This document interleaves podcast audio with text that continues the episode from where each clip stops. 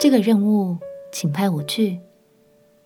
朋友平安，让我们陪你读圣经，一天一章，生命发光。今天来读以赛亚书第六章。也许你会很好奇，以赛亚先知是怎么成为先知的呢？这就要把时间倒转到主前七百四十年。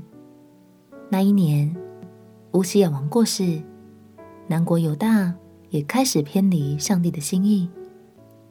于是，上帝便显现在以赛亚先知的面前，并且和他有了一段对话。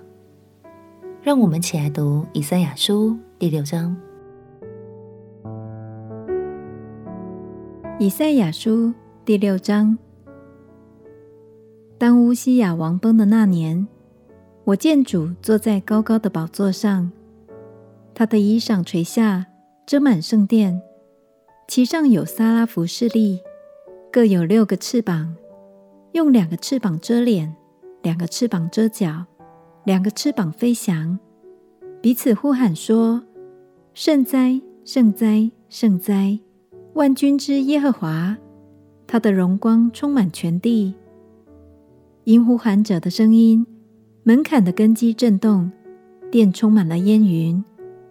那时我说：“祸灾，我灭亡了，因为我是嘴唇不洁的人，又住在嘴唇不洁的民中。”又因我眼见大君王万军之耶和华，有一撒拉福飞到我跟前，手里拿着红炭，是用火剪从坛上取下来的，将炭沾我的口，说：“看哪，这炭沾了你的嘴，你的罪孽便除掉，你的罪恶就赦免了。”我又听见主的声音说：“我可以差遣谁呢？”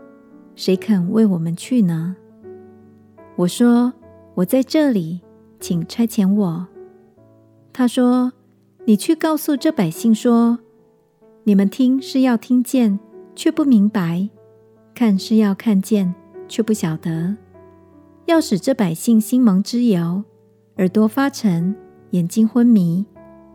恐怕眼睛看见，耳朵听见，心里明白，回转过来。”便得医治。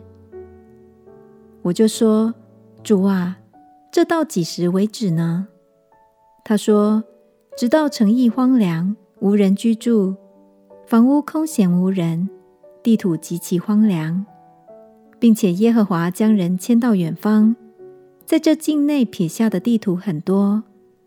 境内剩下的人，若还有十分之一，也必被吞灭，像栗树。”橡树虽被砍伐，树墩子却仍存留。这圣洁的种类在国中也是如此。神虽然向以赛亚显现，但是他并没有强迫以赛亚接受任务，而是询问：“我可以差遣谁呢？